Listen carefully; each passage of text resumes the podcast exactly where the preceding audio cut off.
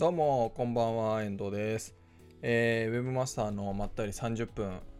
今週は収録をさせていただいております。えーですので、えーライブ配信はしておりません。YouTube と Facebook のみで、えープレミアム公開ですね。えーをしております。ですので、ペリスコープ、Twitter のライブ配信の方では、え動画の投稿と、えライブ配信はしておりませんので、今回は Facebook と YouTube だけということになります。で、えーとまあ、収録をしてますので、表示してますけれども、皆さんコメントいただいても、この映像の中にコメントが表示されることはありません。はい。ということで、よろしくお願いいたします。なので、えっ、と、まあ、音声はね、えーまあ、収録をしているので、えー大丈夫かと思いますが、えー毎回、ね、えチェックをしていただいている方は、まあ、今回はご安心をいただければと思います。はい、えーよろしくお願いいたします。まあ、あの先週ね、お話をした通り、今週だけ、え2回目ですけども、こういった収録を、事前に収録をした形で、え雑談を配信させていただきます。よろしくお願いいたします。で、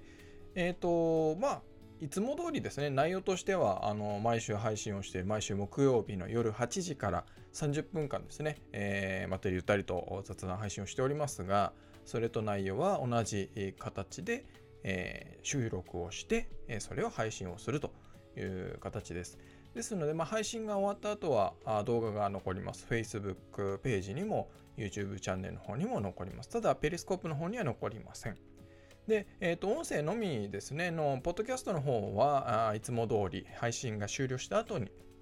ポッドキャスト配信をしますので、Spotify とか Google ポッドキャストとか iTunes とかでいつも通り、えー聞いていただくことができます。はい、えーということでよろしくお願いいたします。で、えっ、と、まあ、今日の話題なんですけれども、まあ、正直ですね、まあ、毎週言ってるんですよ。まあ、あんまり話すことは特にないなあというところで、えっ、と、まあ、ちょっと前にも何回か話したことあるかもしれないんですけども、まあ、あの、コンテンツマーケティングで、温度メディアっていうのは必要なのかっていうところの話を、まあ、したいかなと思ってます。で、えっ、と、まあ、先週とか先々週とかにも話、ちらっと話してるかなっていう気もするんですが、もうあの例えば僕のクライアントのお一社はですね、えー温度メディア、まあ、ブログはあるけれども、えーそのブログでコンテンツマーケティングをしてるかっていうとしてませんっていうところですね。で、もうブログ自体ももう本当に更新っていうのは、えーお知らせを送る何かニュースがあった時とかに、えー更新をしてるぐらいで、それ以外でコンテンツマーケティングとしてですね、何か良質なコンテンツを作って、それを温度メディアで発信してっていうことはしてません。でも別に、えーまあ、ウェブサイトの方で、えー水曜で何か順位が低いとかそういうことではなくて、えーとまあ、温度メディアを使っているのと変わらないというか、状態なんですけども、まあ、っていうのは何でかっていうとですね、で、まあ、あの先に僕の結論を話をすると、コンテンツマーケティングに温度メディアは必須かっていうと、全然必須じゃないですよねっていうところです。コンテンツマーケティングって別に温度メディアでしかできない話じゃないので、えーね、えコンテンツっていうのは何かっていうところもありますけれども、まあ、あの簡単に言っちゃうとですね、別に温度メディアをわざわざ立ち上げなくても、今あるウェブサイトにコンテンツを追加していけばいいだけなので、別に何か別のサイトが必要ってわけじゃないんですよね。で、温度メディアで、まあかんね、CMS、コンテンツマネジメントシステムっていうので、まあ、ワードプレスがありますけども、それは何かっていうと、まあね、ウェブサイトを、まあ、HTML と CSS とかね、えーだけで作って、えーとか、その FTP で、つどつどページのね、HTML とか、あと PHP とか、あそういうものをページをアップロードしてサーバーにアップロードしてっていうウェブサイトを作ったことがある人とかそういう形でウェブサイトを運営したことがある方ならわかると思うんですけどそういう FTP ツールを使ってページをねこうサーバーにアップロードする手間っていうのが CMS では楽にできると、まあ、手軽にできるっていうことですよね。簡単にページが作れますよと。でそのフォルダもねえー、そのサーバー内でのフォルダとか、まあそういったところも比較的簡単にできるということで CMS が使われてるんですけど、別に簡単にできるっていうだけであって、そのページの追加とかですね、えー、まあ、フォルダ分けとかですね、そういうのは CMS じゃないとできないかっていうと、全然そんなことはないわけですよね。手動でやればいいですし、CMS が登場する前とかは、あそういうふうに、まあみんながそういうふうに手動でやってたあね、えー、わけですし、今でも手動でやってるところはたくさんあるしっていうことで、なので別にその、わざわざ外部というか、まあ、場合によったらその、ね、ドメインの配下に、えー、ワードプレスを入れて、えー、そこで温度メディアっていう形でね、えー、やるってるところもあると思いますけども、まあ、そういうことをわざわざしなくても既存のウェブサイトに CMS を追加する必要すらなくページを追加すればいいだけですしちゃんとそのウェブサイトの中でフォルダを作ってね、えー、ちゃんとその中にそのページを作っていく、まあ、コンテンツを追加していけばいいだけなんですよね。まあ、手間が、ね、その CMS を使うよりかはちょっとかかってしまうけれどもできないわけでは全然ないということなのでなのでそのまあクライアントのうちの一社はですねわざわざ温度メディアを立ち上げてその運営をするね、えー、継続的に運営をしていく労力っていうのをかけられないということもあるので、であれば別に無理して温度メディアを立ち上げなくても、え大事な、まあ、良質なコンテンツを作ればいい話ですから。で、そのコンテンツを作って、ね、えー、ウェブサイトのところにそのコンテンツを掲載していくっていうことをすればいいということですよね。で、正直そのコンテンツもちゃんと良質なものをしっかり作れば、別に毎日そんなコンテンツをどんどん追加していかなくても、ほんと3ヶ月に1回とか、あの、更新頻度って正直関係ないなっていうふうに僕はあのやってて感じてます。それよりも大事なのは良質なコンテンツを必要なコンテンツをしっかり作るということですね。で、まあ、その必要なコンテンツっていうのは何かっていうと、やっぱり僕はですよ、あの、まあ、インターネット上とかツイッター上とかではいろんなね、まあ、マーケターの方がいろんなあことを、まあ、それぞれ、えーね、その人の価値観というか、その人の考え方に合わせて、えー、話をしていると思うんですけど、なので、まあ、僕のね、え、考え方としては、やっぱりペルソナ大事だし、あのそのペルソナに合わせてカスタマージャーニーを作って、で、そのカスタマージャーニーを、まあ、別に作らなくてもいいんですよ。それ分かるならね。分かるなら、何が分かるかならいいかっていうと、その自分たちがね、えー、対象としている人、まあ、顧客になる人ですよね。その人があ、まあ、自分たちのこうお客さんになるまでにどういう情報がインターネット上、ウェブ上にあったらいいかっていうのを考えるわけですよ。で、それがちゃんと考えられるなら別にカスタマージャーニー作んなくてもいいし、別にペルソナ作んなくてもいいと思うんですけど、で、それを、まあ、僕の場合は分かりやすいし、そういうの作っておくと。で、後から振り返ることもできるし、やっぱり、その、ぶれないというかね、こういうふうに設定したよねっていうのが、誰かの頭の中にぼやっとあるよりかはちゃんと明文化されている、えー、見える形でみんなで、えー、それ一つを共有できるようにしておくっていうのも僕は大事なことだと思うので、まあ、やっぱりそこは大事だなって思うんですが、まあそういうね、ペルソナ作って、で、その人のあのカスタマージャーニーを作って、えー、で、そこで今言ったみたいにインターネット上、ウェブ上に必要な情報、必要なコンテンツってものは何かっていうのを考えてそのコンテンツをちゃんと作って、えー、ちゃんと作るっていうのは手を抜かずにですねしっかり作ってそれをウェブサイトに、えー、掲載するっていうことをすればあの別に更新頻度が毎日じゃなくても全然いいですしっていうのはその更新頻度がないと上位表示しないのであれば温度メディア以外上位表示しないはずなんですよね。でそんなことはないので、で、ちゃんとね、だからこう作って、それが、あまあ、最初にじゃバーンと作って、えー、アップロードしたら、もしかしたら1年ぐらい更新しなくてもいいかもしれないし、まあ、内容がね、えー、新しいものになったら、それは書き換えるというか、リライトするというか、ってことも、まあ、あっていいと思うし、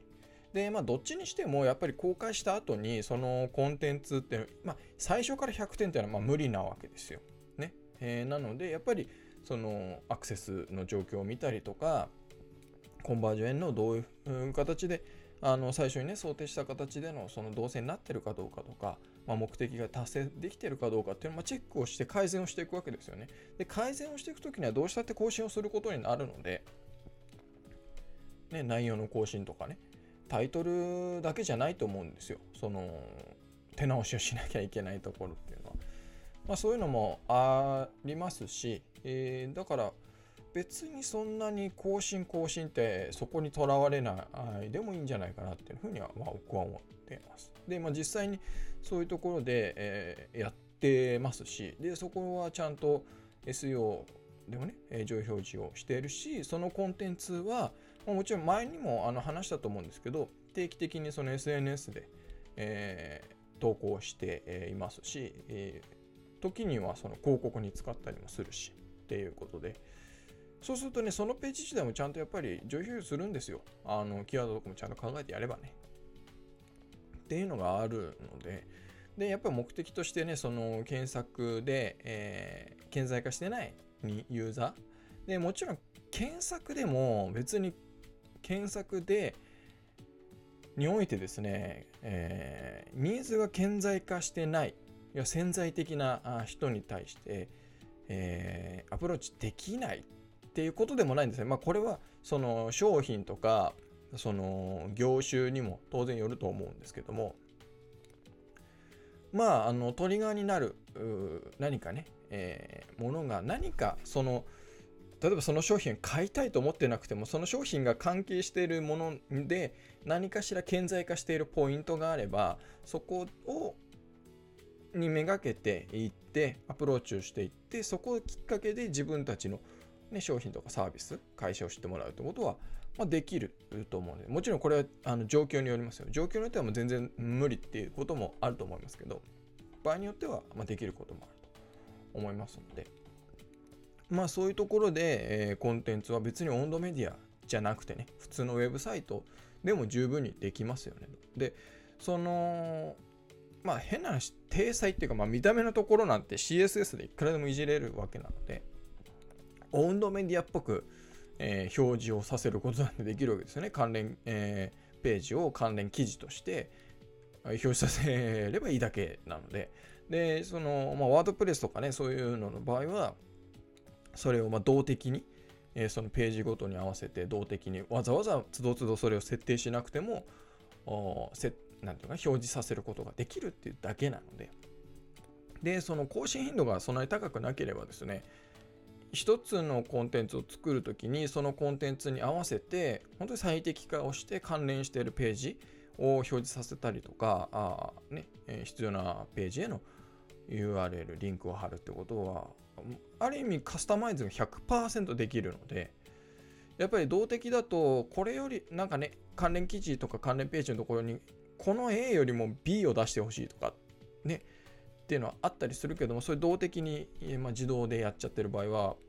細かく設定できないこともある。まあ、できるプラグインもありますけどね、えー、できないこともあるし。で、まあもちろんそれはワードプレスじゃできないかっていうと、もちろんできるんですよ。できるんですよ。ちゃんとその自分たちが、えー、表示させたいものを表示させるっていう風にする方法もあります。だって PHP で書けばいいだけですから。で、ちゃんと、ね、設定をすればいいだけなので、できるんですけど、だから別にそのワードプレスだからとか、うん、普通のウェブサイトだからっていう何か制約って、まあ、僕はないかなと思ってるのでだからウェブサイト普通のウェブサイトでも性的なねウェブサイトまああの CMS で性的なものもありますけどもあの、まあ、そういう CMS じゃなくても CMS を使ってないものでも別にコンテンツマーケティングっていうのはできるよねできできてますよっていう話ですね。はい。だからまあ、そんなね、なんか無理やり、あの、温度メディア、温度メディアって、まあ、僕は温度メディアを運営するのが楽しいし、好きなので、あの、ね、えやってますけど、まあ、やっぱりその、やる上で、その、ね、継続をしていかなければいけないし、始めた、始めちゃったらね、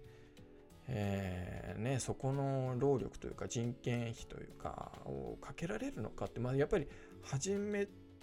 た後のことを考えてやっぱりやらないといけないので、えー、状況に応じて状況に応じてその会社に応じてできることは何かを考えて、えー、目的、えー、ですね、えー、をどうやって達成していくかってことを考えればいいんじゃないかなというふうに思います。はいまあ、結局はウェブサイトですから。で、コンテンツはウェブページですから。で、ウェブページの集合体がウェブサイトですから。ことですね。はい。えー、次ですね。えっ、ー、と、海外からの問い合わせが来たけど、点々点ということで、まあ、あの、これ Webmaster 手帳の話なんですけど、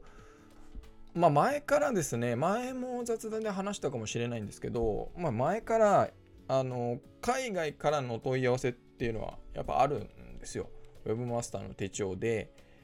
えーまあ、掲載してほしいとかね、いわゆる、まあ、PR 記事とかネイティブアートみたいなのとかもそうですし、あの結構まあ、まあ、1ヶ月、2ヶ月、ちょっとどれぐらい前に話したか忘れちゃいましたけど、その、リンクビルディング、ね、あの、リンクを、非リンクを作るための、そのサービスを海外で提供している会社から、えー、コンテンツを Webmaster の手帳で配信させてほしいというのが、まあ、最初は来たんですよ。で、こんでそれが英語で、まあ、来て、まあ、日本語だったかな？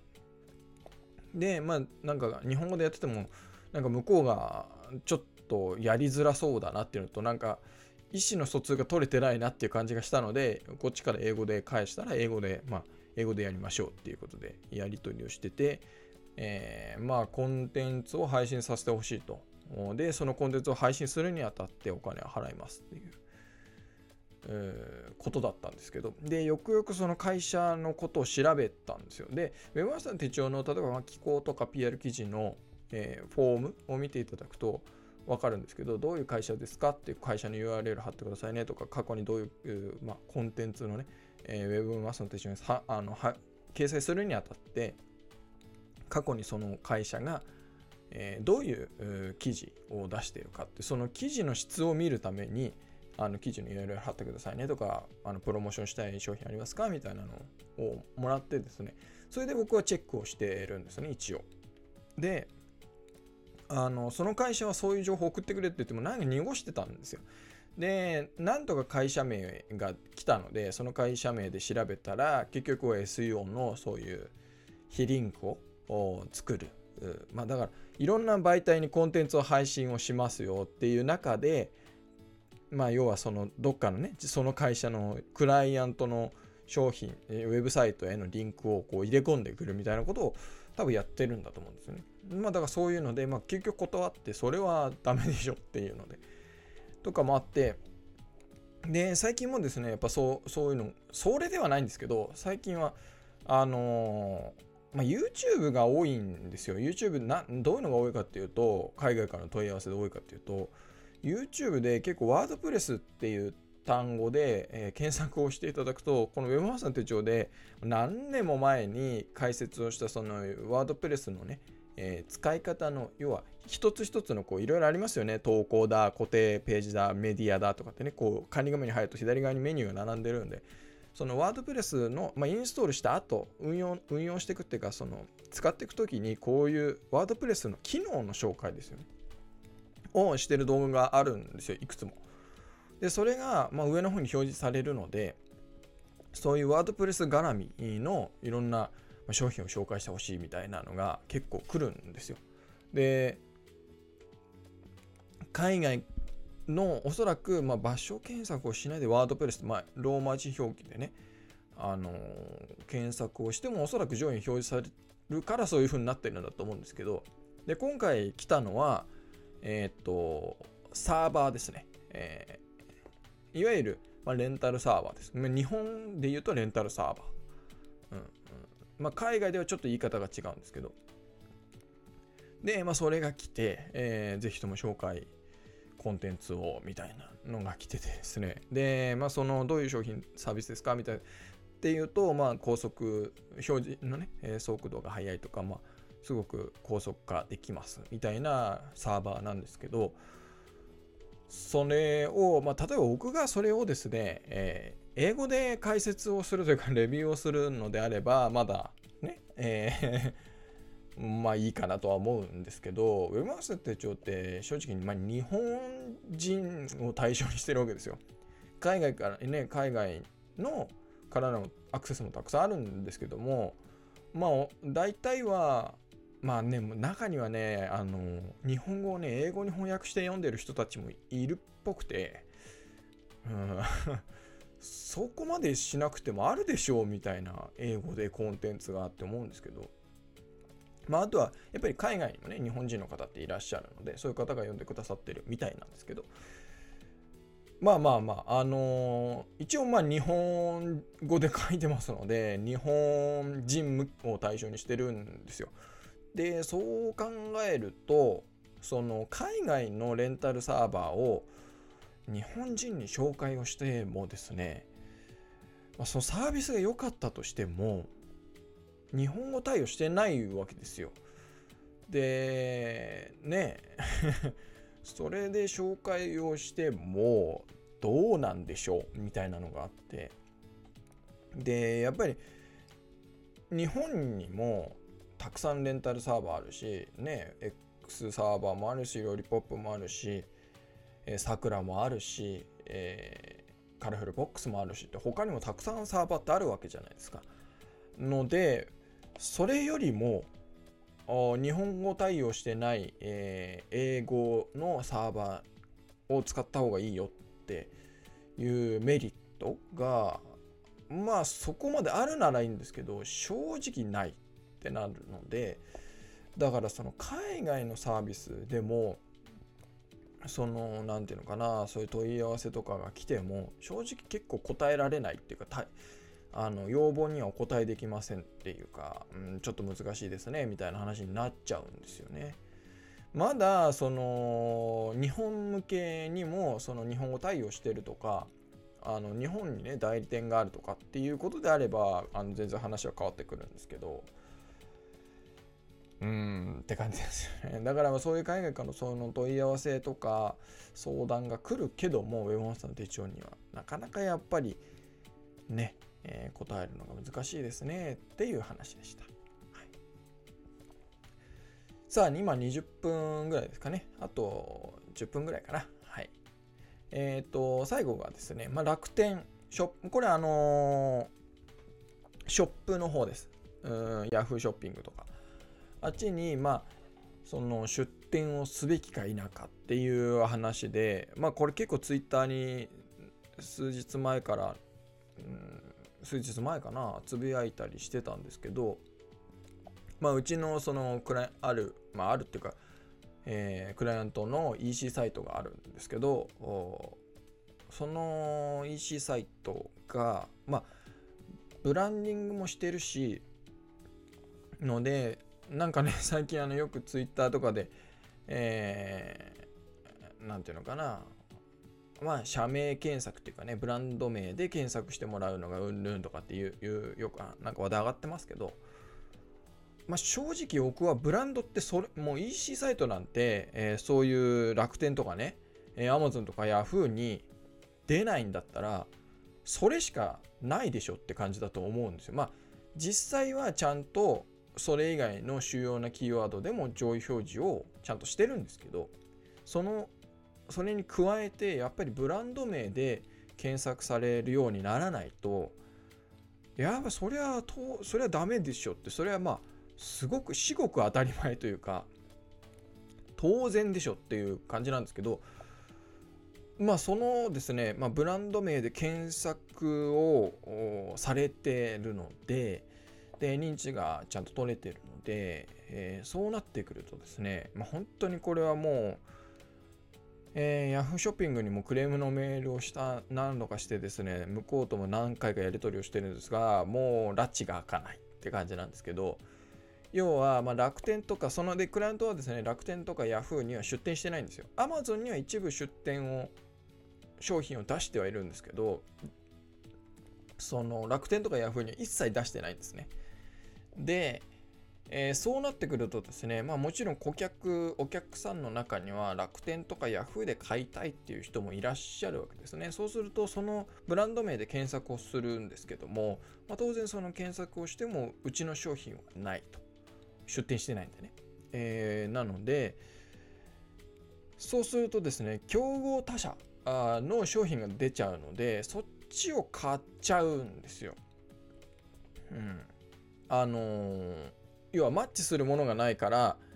それに近しいものとしていろいろ出ちゃうわけですね。でそうすると